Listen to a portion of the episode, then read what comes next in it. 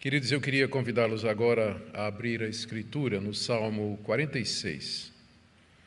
Nós iremos interromper a sequência no livro de Gênesis, a história de Abraão, considerando o momento que nós estamos vivendo, e trazer uma mensagem mais diretamente relevante para essa situação. Salmo 46, que nos diz: Deus é o nosso refúgio e fortaleza socorro bem presente nas tribulações. Portanto, não temeremos, ainda que a terra se transtorne e os montes se abalem no seio dos mares, ainda que as águas tumultuem e espumejem e na sua fúria os montes estremeçam. Há um rio cujas correntes alegram a cidade de Deus, o santuário das moradas do Altíssimo. Deus está no meio dela, jamais será abalada, Deus a ajudará desde o romper da manhã. Bramam nações, reinos se abalam, Deus faz ouvir a sua voz e a terra se dissolve. O Senhor dos Exércitos está conosco, o Deus de Jacó é o nosso refúgio. Venham contemplar as obras do Senhor, que, que tem feito assolações na terra. Ele faz cessar as guerras até os confins do mundo, quebra o arco, despedaça a lança, queima os carros do fogo. Aquietem-se e saibam que eu sou Deus. Sou exaltado entre as nações, sou exaltado na terra. O Senhor dos Exércitos está conosco, o Deus de Jacó é o nosso refúgio. Amém. Vamos orar pedindo que Deus nos dê instrução e iluminação na compreensão da Sua palavra. Senhor, na manhã desse dia consagrado ao Senhor, mesmo impossibilitados de podermos estar juntos para te prestar o culto do qual tu és digno, nós suplicamos que tu estejas com esse momento, abençoando as pessoas que nos escutam, pedindo, Senhor, especialmente pela exposição da palavra desse salmo, que tanto fala ao nosso coração, e pedindo que o Senhor nos dê esse coração quieto, tranquilo diante das tempestades. Nós oramos que o Senhor acalme o coração do teu povo em todo lugar, que dê sabedoria, que o Senhor traga cura libertação, paz àqueles do teu povo que estão debaixo de necessidades e angústias. Mas agora, em particular, pedimos por iluminação do Espírito Santo na compreensão desse salmo e seu significado para nós hoje. É o que pedimos em nome de Jesus. Amém. Queridos, esse é esse salmo ele serviu de base para que Martinho Lutero compusesse Castelo Forte, que é um dos hinos mais conhecidos e cantados no mundo. É considerado a marselhesa da Reforma Protestante, esse, esse hino Castelo Forte. E Lutero se inspirou nas palavras desse salmo que nós acabamos de ler, e não é sem razão. Esse salmo foi escrito pelos filhos de Corá, levitas que serviam a Deus no templo de conformidade com a lei de Moisés.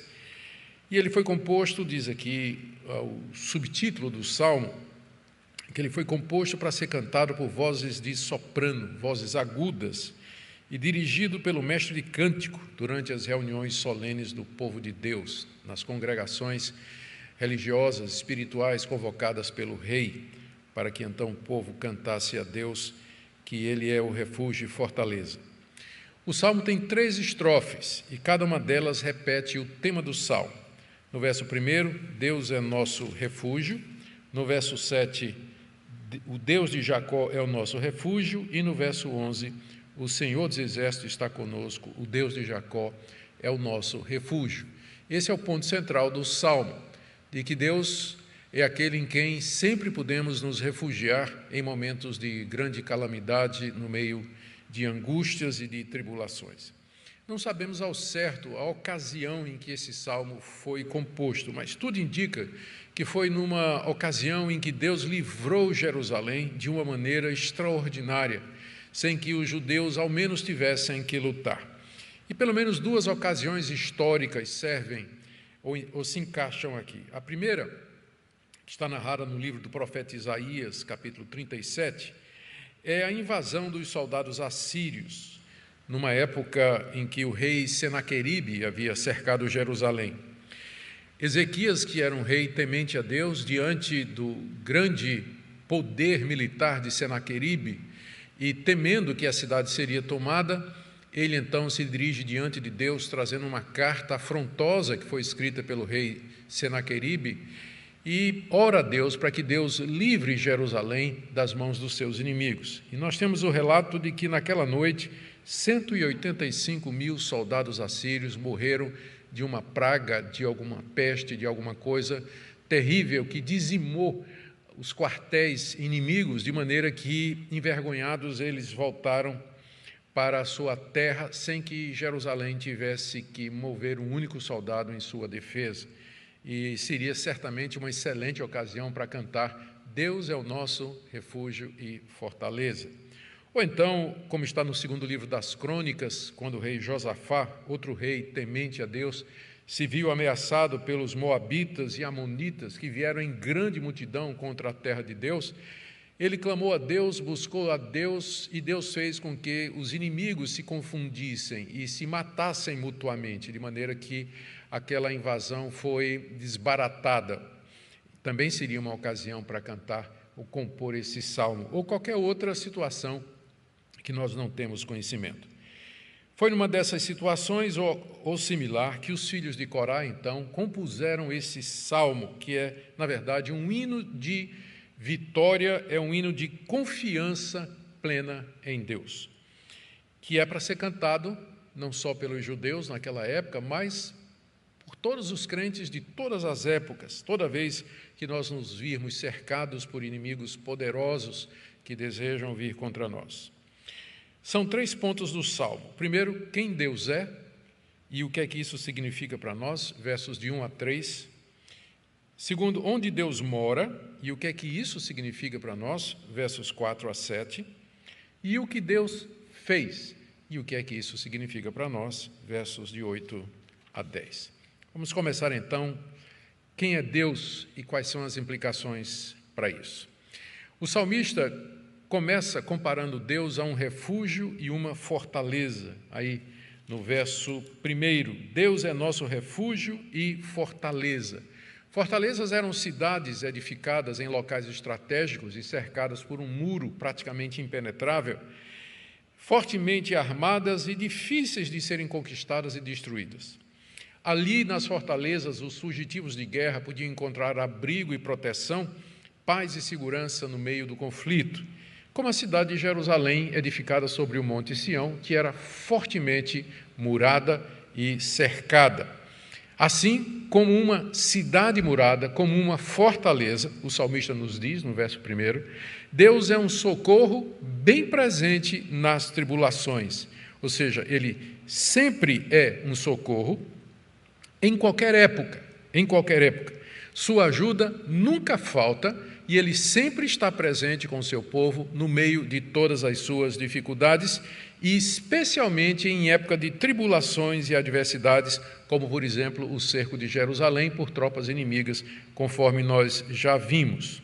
Em Deus nós podemos encontrar refúgio e abrigo contra os inimigos que vêm contra nós. Martinho Lutero usou esse salmo não somente para compor Castelo Forte, mas ele meditava e orava constantemente no Salmo 46, diante das perseguições e ameaças que ele sofria o tempo todo durante o período da reforma, ameaça que vinha da Igreja Católica e que vinha também de alguns príncipes alemães que eram contra a reforma. Se Deus é uma fortaleza na qual nós encontramos refúgio e socorro em todo o tempo, qual deve ser então a nossa atitude? É o que responde aqui o salmista ou os salmistas no verso 2. Portanto, veja só a sequência. No verso 1, Deus é nosso refúgio e fortaleza, socorro bem presente nas tribulações. Portanto, aqui vem as consequências de Deus ser o que Ele é para o seu povo. Portanto, não temeremos, não teremos medo, não vamos ficar assustados, apavorados, entrar em pânico amedrontados, temendo pela nossa vida, vida da nossa família, dos nossos filhos, amigos, temendo pelo nosso sustento, pela nossa integridade física, temendo pelas nossas liberdades, temendo ser alcançado pelos inimigos do povo de Deus, nós sempre podemos encontrar refúgio em Deus e ali abrigo, segurança e socorro. Não temer é a consequência de nós sabermos que Deus é o nosso refúgio e fortaleza. Eu sei que esse é um momento em que muita gente está com o coração apreensivo, o coração com medo, o coração ansioso, o coração abatido e desanimado. Mas Deus é o nosso refúgio e fortaleza, e como uma cidade murada, como uma cidade fortificada e protegida, nós podemos correr para o nosso Deus e ali descansar o nosso coração, sabendo que Ele está no controle de todas as coisas, sabendo que Ele domina sobre tudo e todos e que o poder humano não é nada comparado com o poder divino. Portanto, não temeremos, não temeremos. E isso mesmo diante das piores ameaças, note que os salmistas, eles descrevem aqui algumas perturbações naturais que representavam o que de pior poderia acontecer naquela época, versos 2 e 3. Portanto, não temeremos, ainda que a terra se transtorne e os montes se abalem no seio dos mares, ainda que as note ainda que, ainda que as águas tumultuem e espumejem e na sua fúria os montes estremeçam. Ele está falando aqui de terremotos, quando ele diz que a terra se transtorne, ou seja, que ela trema, que ela se abale, que mude de lugar, fazendo com que os montes sejam lançados nas profundezas do, dos mares, aí no, no verso 2, a terra se transtorna, os montes se abalam no seio dos mares. Ou talvez tempestades e tsunamis, onde ele menciona aí no verso 3 que as águas tumulteiem e espumejem, e na sua fúria os montes estremeçam, tsunamis, tempestades violentas a ponto dos montes tremerem diante da braveza do oceano em fúria. Eles temem, eles tremem, mas nós não. Porque Deus é o nosso refúgio e fortaleza. Por isso não temeremos, ainda que a terra se transtorne, ainda que tempestades das piores venham sobre nós, ainda que os montes sejam lançados no meio dos mares, ainda que toda a ordem natural, todo o tecido político, a tessitura social, ainda que tudo aquilo que a gente conhece seja mudado e alterado, nosso Deus permanece como uma fortaleza segura, como uma cidade fortificada na qual nós podemos entrar e podemos encontrar refúgio. Bem antes dessa época aqui do Salmo, coisas como essa já vinham acontecendo. Tremores, terremotos, tempestades, tsunamis. Aqui essas ameaças, essas é, calamidades naturais, vamos chamar assim, elas representam figuradamente os inimigos de Jerusalém, os invasores que vinham contra Jerusalém. E não só para aquela época, mas também para todas as calamidades que vierem contra o povo de Deus. O povo de Deus do Antigo Testamento e o povo de Deus do Novo Testamento até os dias de hoje. Jesus mencionou coisas semelhantes no Evangelho de Lucas, no capítulo 21, se você tiver com sua Bíblia aí e quiser acompanhar. No verso 10, ele disse o seguinte, no sermão escatológico: Nação se levantará contra nação, reino contra reino, haverá grandes terremotos, epidemias, epidemias e fome em vários lugares, coisas espantosas e também grandes sinais vindos do céu. Não somente essas catástrofes naturais aqui, mas perturbações cósmicas eh, no céu. E aqui no verso 25 ele diz: Haverá sinais no sol, na lua e nas estrelas, e sobre a terra angústia entre as nações, em perplexidade por causa do bramido do mar e das ondas. Haverá pessoas que desmaiarão de terror pela expectativa das coisas que serão, que sobrevirão ao mundo, pois os poderes dos céus serão abalados. Ainda que tudo isso aconteça, ainda que as pessoas se encham de pavor e angústia, homens tremendo de medo diante da situação, diante das perspectivas não muito positivas e alviçareiras que temos diante de nós, ainda assim nós não temeremos. Em meio a todas essas tribulações, nós podemos buscar refúgio em nosso Deus, mediante Jesus Cristo, nosso Salvador, sem temer, sem nos deixar levar pelo pânico, sem nos deixar levar pelo medo pois Ele está no controle de todas as coisas. Ele é o nosso castelo forte. E se Ele permitir que essas coisas nos atinjam, Ele nos guardará para o seu reino celestial, Ele nos guardará para a Jerusalém celeste. Deus é o nosso refúgio e fortaleza, portanto, não temeremos, ainda que. Essa é a primeira parte do salmo.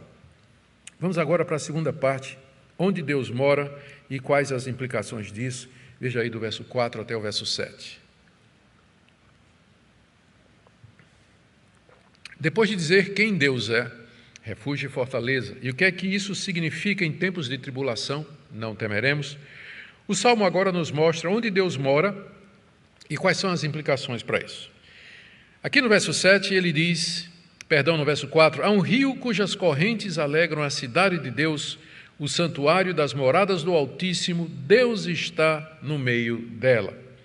Depois de dizer ele se refere, perdão, ele se refere a Deus aqui como sendo o Altíssimo. É a primeira vez que Deus é chamado de Altíssimo aqui no texto. E essa expressão significa que ele é o Deus sublime, maior do que toda a criação. Ele está acima da sua criação, ele transcende a sua criação. Tudo que existe é obra das suas mãos. Portanto, ele tem o controle absoluto de cada coisa que acontece, a ponto de Jesus dizer que não cai um fio de cabelo não cai um, um pardal no chão, perdão, que não seja da vontade de Deus e que os fios de cabelo da nossa cabeça estão todos contados, porque Deus é o Deus Altíssimo. Ele está acima de tudo e de todos e ele domina, governa o mundo que ele criou de acordo com o seu plano e de acordo com o seu propósito. Apesar de Deus ser Altíssimo, ele, contudo, habita em Jerusalém, que é chamada aqui a cidade de Deus, no verso 4. Ele fala: há um rio cujas correntes alegram a cidade de Deus, o santuário das moradas do Altíssimo, Deus está no meio dela. Ele é Altíssimo, mas ele resolveu morar entre nós. Ele resolveu ter um santuário entre nós. Ele resolveu habitar entre nós, nos diz aí o Salmo. Deus está no meio da sua cidade, que é Jerusalém, que é a cidade de Deus, e nele, nela vive. Ela é, verso 4, o santuário das moradas do Altíssimo. Que expressão maravilhosa para descrever Jerusalém, porque ali estava o templo, que era o local onde Deus era adorado e servido. Ali estava a arca da aliança, que representava a, o pacto de Deus com o seu povo, e também o local de propiciação dos pecados, onde o sangue era derramado sobre o propiciatório. Ali estava o sistema levítico, o sistema sacerdotal de pessoas que eram indicadas por Deus para ministrar os sacrifícios, interceder e orar pelo povo.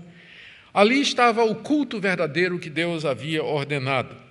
Deus se revelava e era adorado em Jerusalém, como havia estabelecido antes, através de Moisés, e mais depois através de Davi, que regulou o culto mais precisamente. Jerusalém era a casa de Deus, o santuário das moradas do Altíssimo. Agora, provavelmente o salmista tem em mente a Jerusalém celestial, porque ele diz aqui no verso 4 que há um rio cujas correntes alegram a cidade de Deus. Ele está dizendo que tem um rio que alegra Jerusalém. Só que não há rios cortando Jerusalém. Não há rios que cortam Jerusalém. Ele provavelmente aqui, os salmistas, eles estão fazendo uma combinação do jardim do Éden e de Jerusalém. O jardim do Éden era cortado por quatro rios: Pison, Gion, Tigre e Eufrates, e um deles corria para o jardim de Deus, para o Éden, para o paraíso. E o jardim também era a morada de Deus entre os homens antes da queda e antes do pecado. O sentido que o salmo pretende parece ser esse: que Deus habita no meio do seu povo, desde o Éden até nossos dias, e que de Deus corre um rio que alegra a sua morada, que alegra o seu povo. É o rio da graça, é o rio do favor de Deus, é o rio da sua misericórdia que alegra Jerusalém. E é esse rio que enche os nossos corações de alegria e de confiança no meio das tribulações e das privações que nós enfrentamos aqui. Deus está em Jerusalém. Deus está no meio do seu povo. Esse é o significado, uma vez que no Antigo Testamento Jerusalém era o símbolo, era o local da revelação e da manifestação de Deus. Quais são as consequências de Deus morar em Jerusalém, que os salmistas dizem aqui? São três consequências. No verso 5. Primeiro, Deus está no meio dela, jamais será abalada. Isto é, nunca será conquistada, nunca será destruída. Na verdade, a Jerusalém terrena foi conquistada sim por Nabucodonosor no ano 587 anos antes de Cristo. E depois que eles voltaram, reconstruíram Jerusalém, ela foi de novo tomada, dessa feita pelos romanos no ano 70. Então é óbvio que o salmista aqui tem em mente a Jerusalém celestial quando diz que Deus está no meio de Jerusalém e ela jamais será abalada. Ele se refere, como eu disse, ao povo de Deus que é a verdadeira morada de Deus. Deus habita no meio do seu povo, dos crentes fiéis do Antigo Testamento e dos crentes fiéis do Novo Testamento. A igreja de Deus, o seu povo, jamais será abalado. A igreja de Deus jamais será abalada. Como Jesus Cristo disse, ele iria edificar a sua igreja e as portas do inferno não prevaleceriam contra ela. E a igreja tem sobrevivido todo tipo de ameaça, de perigos, de perseguição em todo o seu longo tempo de história, desde o tempo do Antigo Testamento até os dias de hoje em que nós vivemos, o povo de Deus tem sofrido ameaça, confrontos, perseguições de todo tipo e de, das, das mais variadas maneiras, contudo, Deus está no nosso meio. Nós somos o santuário da morada do Altíssimo nós nos alegramos e nos revigoramos com o rio da graça que corre de Deus e que inunda os nossos corações, refrigera nossa alma, como aqueles pastos e aquela, aqueles ribeiros tranquilos mencionados pelo salmista no Salmo 23. Segunda consequência de Deus morar em nosso meio é que ele nos ajudará desde antemanhã, verso 5 Deus ajudará desde o romper da manhã. Logo cedinho de madrugada, Deus já está em nosso auxílio, em nosso socorro, procurando nos proteger dos inimigos, nos guiando, nos dando sabedoria, enchendo nosso coração de paz. Ou seja, bem cedo, Deus não, não vai ficar dormindo, né, como alguns vigias e segurança acabam fazendo, porque Deus está sempre alerta para proteger o seu povo e abençoar o seu povo. Bem, bem cedinho, antes de você acordar, Deus já está de sentinela, de prontidão para abençoar você, para livrar você, para guiar você aqui nessa vida. Terceira consequência está no verso 6, quando ele diz assim: Bramam as nações e reinos se abalam, Deus faz ouvir a sua voz e a terra se dissolve. As nações pagãs haviam cercado Jerusalém, cheias de bravatas, de, de fúria e de ameaça. Só lembrando aqui aquela carta que Senaqueribe, o rei assírio, mandou entregar através de Rabsaque, que era o seu enviado, quando cercou Jerusalém, para o rei Ezequias, está lá no livro do profeta Isaías. E nessa carta, é, o Rabsaque, né, falando por Senaqueribe, diz que Senaqueribe já tinha é, é, destruído outros reinos, conquistado outros povos, e quem era Ezequias? Quem era o Deus de Israel para evitar que a mesma coisa acontecesse com Jerusalém? Os povos bramam, os povos levantam sua voz, as pessoas, os governos, cheios de arrogância, pensando que têm toda a autoridade no céu e na terra, se levantam contra a verdade, contra a justiça e o que é certo, e contra aquilo que, tudo aquilo que está relacionado com as coisas de Deus, e eles bramam, eles clamam, falam grosso, e às vezes a gente fica com medo, não é? Mas olha a resposta aqui, parece que há uma comparação, um contraste evidente aqui. As nações bramam, clamam, cheio de arrogância, mas, olha o contraste, no final do verso 6, Deus faz ouvir a sua voz e a terra se dissolve. As nações bramam e Deus faz ouvir a sua voz e dispersa todos os seus inimigos. A voz de Deus é muito mais poderosa do que o clamor das nações, do que o grito dos poderosos, do que o grito de guerra dos inimigos. A voz de Deus, a voz de Deus, acalma o nosso coração, realiza a sua vontade na terra e destrói os seus inimigos. Por isso nós não temeremos. Ele eleva a sua voz, ele troveja contra as nações e a terra se derrete diante dele. E aí o salmista repete o que ele já tinha dito no verso primeiro, ele diz no verso 7: O Senhor dos exércitos está conosco, O Deus de Jacó é o nosso refúgio. Agora ele se refere a Deus como sendo o Senhor dos exércitos, que sem dúvida significa que Deus é Senhor de tudo aquilo que ele criou. O exército aqui é o exército dos céus, o exército dos anjos, toda a sua criação que o obedece, ele comanda a todos. Deus tem o seu exército, que é toda a sua criação, e ele dispõe desse exército para realizar a sua vontade aqui nesse mundo. A quem nós temeremos? De quem nós vamos ter medo? Por que nós ficamos ansiosos e preocupados? O Altíssimo faz a sua morada entre nós. O Senhor dos exércitos está conosco. O Deus de Jacó, o Deus da aliança, que fez uma aliança conosco em Cristo Jesus, Ele está conosco. Não é momento de angústia, de temor, de terror, de perplexidade, mas de lembrar que Deus é nosso refúgio e a nossa fortaleza. Agora vamos para a terceira parte do salmo, que está aí do verso 8 até o verso 10. O que Deus fez e quais as implicações para isso.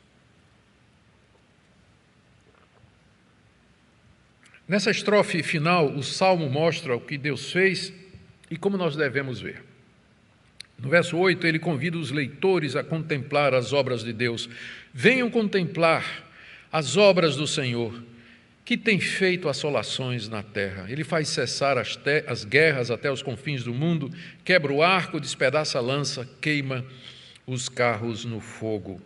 Ele se dirige aqui, naturalmente, os primeiros leitores eram os judeus que vinham adorar no templo onde esse salmo era cantado. E os salmistas dizem algo assim: venham, venham ver o que é que Deus tem feito, venham observar as obras do Senhor. Ele se refere, o salmo, alguma coisa que Deus tinha feito recentemente, ao que ele tem feito. O hebraico sugere isso, algo mais recente alguma coisa que tinha acontecido há pouco tempo, como nós vimos, talvez uma referência à libertação de Jerusalém de inimigos poderosos somente pelo poder e pelo trovoar da voz de Deus. E então o salmo expõe as obras que Deus havia feito. Ele chama, venham ver o que é que Deus tem feito. E aí ele diz: o que é que Deus fez? Deus fez assolações na terra, está aí no verso 8. Ele pôs fim à guerra contra seu povo e no mundo inteiro, verso 9 e ele derrotou os exércitos inimigos, ainda no verso 9. Deus quebrou arcos, lanças, carros ou escudos, que eram instrumentos de guerra usados naquela época. É uma descrição bem gráfica da vitória de Deus contra exércitos inimigos que cercavam Jerusalém. Isso já tinha acontecido, isso era algo no passado. O salmo, então, é um convite para que as pessoas olhem para a vitória que Deus deu ao seu povo e que eles comemorem e celebrem quem Deus é e que aquietem o seu coração, porque se ele fez isso, ele nos protege, ele nos guarda e ele vai continuar a fazer. Ele haverá de nos sustentar, ele haverá de nos proteger em meio a toda essa calamidade. E quais eram então as consequências que viriam do fato de do, do, do, que Deus fez. Não é? Primeiro vimos quem Ele é, onde Ele mora, e agora o que, que Ele fez, quais são as consequências disso. E aqui o Salmo fala é, dessas consequências como se fosse Deus falando. Quem sabe, certamente o próprio Deus responde e diz no verso 10: Aquietem-se e saibam que eu sou Deus, sou exaltado entre as nações, sou exaltado na terra. Aqui Deus responde o salmo convida: venham ver as assolações que Deus fez na terra, venham ver as obras tremendas que ele realizou, venham ver a vitória que ele deu aos, a, contra os inimigos, venham ver como ele pacifica a guerra, ele faz com que a guerra termine. E Deus então fala: aquietem-se e saibam que eu sou Deus. Aquietem-se, descanse o seu coração Fique em paz diante de tudo isso que está acontecendo. Não precisa entrar em pânico, não precisa perder a esperança e a tranquilidade, mas descansa nesse Deus. E o argumento para isso né, é que Ele é quem Ele é. Eu sou Deus. Ele é exaltado entre as nações, Ele é exaltado na terra. O hebraico permite que a tradução seja: serei exaltado entre as nações, serei exaltado na terra. É como se Deus dissesse: não se assustem com as tribulações do presente, Não se assustem com os poderes humanos, não se assustem com as manifestações de hostilidade, porque eu serei exaltado entre as nações. Aqui o salmo faz referência profética, escatológica, messiânica ao reino daquele que haveria de vir, do filho da mulher, o filho da promessa, o Senhor Jesus Cristo, que haverá de reinar sobre tudo e todos, quando ele vier a segunda vez e introduzir o seu reino celestial. Deus então será exaltado entre as nações, ele será exaltado em toda a terra, porque ele é o nosso Deus. E o salmo termina com o mote, por assim dizer, o refrão que o caracteriza, no verso 11, dizendo: O Senhor dos Exércitos está conosco, o Deus de Jacó é o nosso refúgio. É a terceira vez que o salmo diz isso, como nós dissemos, esse é o ponto do salmo, que Deus é o nosso refúgio, ele é a nossa fortaleza. Por isso não temeremos. Ele habita em nosso meio. Ele habita no meio do seu povo e, portanto, o rio da graça que vem dele nos enche de alegria. O rio de Deus alegra as moradas, as suas moradas, o santuário das moradas do Altíssimo. Deus é tremendo, ele fez assolações na terra, ele venceu os inimigos, ele terminou as guerras. Por isso, aquietem-se e saibam que eu sou Deus.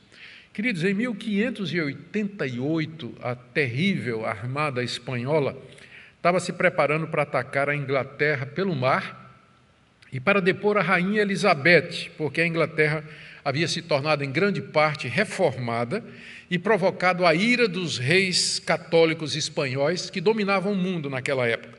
Então eles mandaram seus navios de guerra invadir a Inglaterra e de tabela a Holanda que estava ali próxima.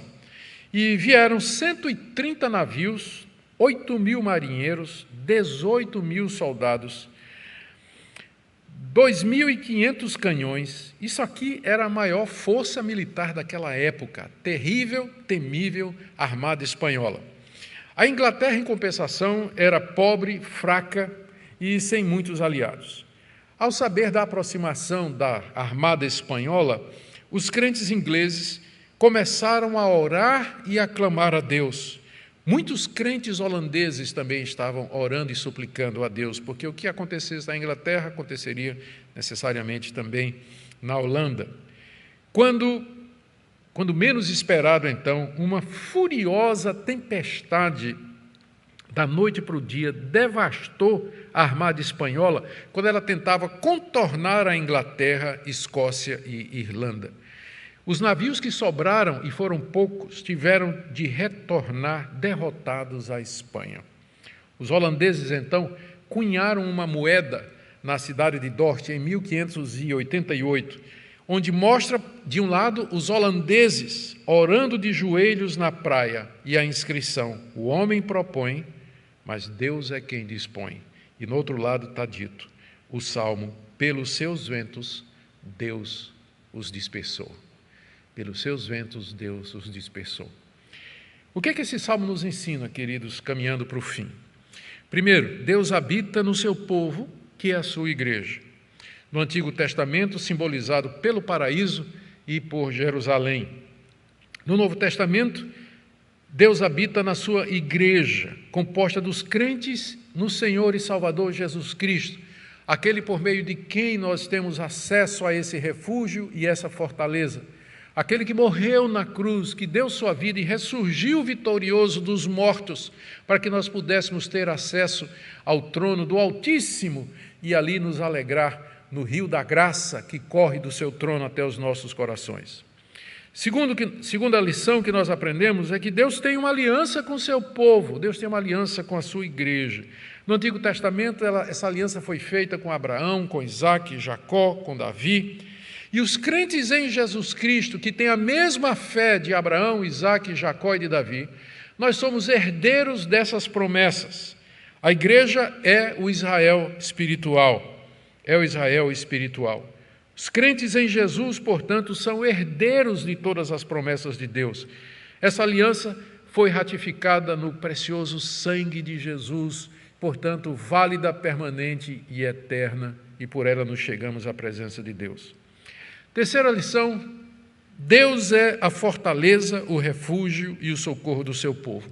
Ele está conosco sempre, mesmo diante das piores ameaças, os mais terríveis inimigos, as mais horríveis calamidades e os mais cruéis flagelos. Ainda que todas estas coisas aconteçam, nosso Deus é nosso refúgio e fortaleza, socorro bem presente nas tribulações.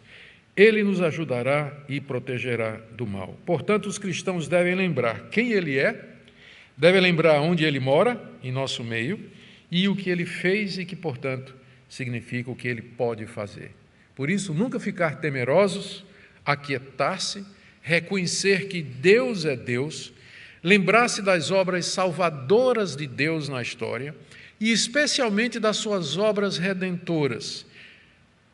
A encarnação de Cristo, sua vida, ministério e milagres, sua morte vicária na cruz, sua ressurreição, o derramamento do Espírito e a vitória sobre o pecado, Satanás, o mundo e a morte. Em quinto lugar, esse salmo nos ensina que as calamidades que Deus envia sobre o mundo são avisos dele para que nos arrependamos e nos preparemos para o encontro final com ele.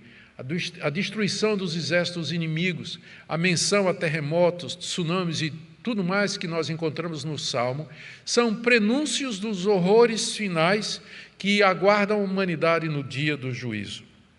Deus quer que nós nos arrependamos e nós estejamos preparados para esse encontro por Ele. Essa é é uma das finalidades de catástrofes como terremotos, epidemias, pandemias, pestes, fomes e outros transtornos que fazem parte dos juízos naturais ou é, materiais de Deus aqui nesse mundo, chamamos de castigos temporais de Deus. O objetivo de Deus é quebrar a nossa arrogância, tirar-nos do nosso, do nosso descanso aparente, não é? da nossa. A, falta de atenção às coisas dele, nós ficamos abatidos, sonolentos, indispostos e coisas como essa nos despertam para as coisas espirituais, desapegam o nosso coração das realidades terrenas e nos preparam para a vinda do Senhor Jesus. Em meados do século XVIII, teve um grande terremoto em Londres e que destruiu muitas casas e matou muita gente. Nessa época, John Wesley e George Whitfield estavam pregando o Evangelho, estava era o meio do grande avivamento evangélico da Inglaterra do século XVIII. John Wesley viu e estava vivo, né? ele foi uma das pessoas que presenciou esse terremoto tremendo que aconteceu em Londres. Então ele pregou um sermão que foi baseado nesse salmo aqui que nós estamos lendo, destacando especialmente o verso 8: Venham contemplar as obras do Senhor que tem feito desolações na terra. E ele aplicou isso ao terremoto, terremoto como sendo uma desolação que Deus fez e que nós deveríamos ir e contemplar e temer diante de Deus, porque elas são um prenúncio do que vai acontecer no futuro. Wesley citou três outros terremotos bem conhecidos, dois, dois que aconteceram em 1692, um na Cilícia e o outro na Jamaica, e outro mais recente, em Lima, Peru, 1746, bem próximo do terremoto que tinha acontecido em Londres. E aí, na, nesse sermão, Wesley dá uma descrição gráfica, com base em testemunho, testemunho ocular, do horror da destruição do terremoto de Londres, a rapidez com que aconteceu, os milhares de mortos, os cadáveres soterrados e os tsunamis que varreram ilhas inteiras, como a ilha de Calau. No final, ele avisa o povo de Londres: esses tremores que tivemos são um aviso de Deus, preparem-se para se encontrar com Ele, porque o juízo final se aproxima. Venham, vejam as assolações que Deus tem feito na terra e temam diante daquele que tem todo o poder no céu e na terra. Não temam os homens. Os homens podem matar o nosso corpo, mas eles não podem matar a nossa alma. Tema aquele que pode, além de matar o corpo, lançar a sua alma no inferno eternamente. Deixe-me terminar então com algumas aplicações práticas. Para você que está aflito, está ansioso, está preocupado com tudo isso que está acontecendo no mundo, não é só a pandemia, não. Não são só os decretos, não. mas a incerteza financeira, a confusão de vozes, a desinformação, a perplexidade daquilo que está acontecendo no mundo, o que virá pela frente, não deixe que essas coisas encham o seu coração de temor. Lembre do salmo, ainda que, ainda que o pior nos aconteça, como aconteceu com igrejas em países onde o evangelho é proibido, países comunistas, países uh, islâmicos, onde a fé cristã é punida até com a morte, o exílio, ainda que esse tipo de coisa aconteça como nossos irmãos que vêm enfrentando isso e enfrentaram durante dois mil anos de história, nós encontraremos refúgio e tranquilidade em nosso Deus. Tudo isso aqui passa. Nós temos que manter os olhos firmes na eternidade. Devemos crer que Ele vai proteger sua igreja dos seus inimigos. Proteger aqui não significa que nós sempre teremos liberdade, que nós sempre teremos tranquilidade, teremos prosperidade? Não, significa que Ele vai nos guardar para o seu reino, ainda que nós tenhamos de perder tudo o que nós temos e enfrentar vicissitudes e angústias aqui nesse mundo. Vivamos na confiança em nosso Deus, como cristãos comprometidos, cidadãos exemplares, nos preparando para o dia do juízo e da ira de Deus, confiados somente em Jesus Cristo, onde temos refúgio seguro. E você, como está nessa manhã? Como está o seu coração? Já está pronto para o encontro com Deus, o Altíssimo, o Todo-Poderoso, o Senhor dos Exércitos? Deus abençoe sua vida, que Deus abençoe a nação brasileira, que Deus abençoe o povo brasileiro, que a igreja possa olhar para tudo isso, se quebrantar, se humilhar, pedir perdão a Deus pelos seus pecados. Talvez muitas igrejas tenham de pedir perdão a Deus porque não seguiram as regras básicas, sanitárias, que talvez evitasse, ah, de alguma forma, a proliferação dessa pandemia. Nós temos que buscar a Deus arrependidos pela nossa falta de cuidado e também clamando a Deus para que Ele tenha misericórdia e que nós tenhamos governantes que queiram o bem do povo, que guardem a Constituição, que respeitem a lei do nosso país, onde a liberdade de culto e a inviolabilidade dos templos são protegidos. Que Deus nos abençoe e a Ele seja toda a glória. Oremos.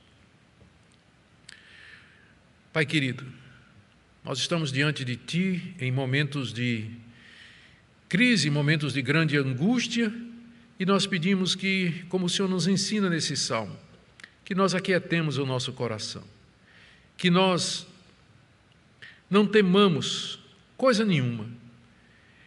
Que nós fiquemos firmes naquele que é o nosso refúgio e fortaleza, o Senhor Jesus, nosso Senhor e Salvador. Nós oramos por conforto e consolo para os que estão tristes, abatidos, desanimados. Seu conforte o coração. Que o rio da graça, que mediante Cristo Jesus escorre do teu trono até o coração da tua igreja, ele seja abundante. Que bebamos desse rio com alegria e refrigeremos, refresquemos a nossa fé, a nossa esperança, o nosso coração em dias terríveis. É o que nós pedimos em nome do Senhor Jesus. Amém.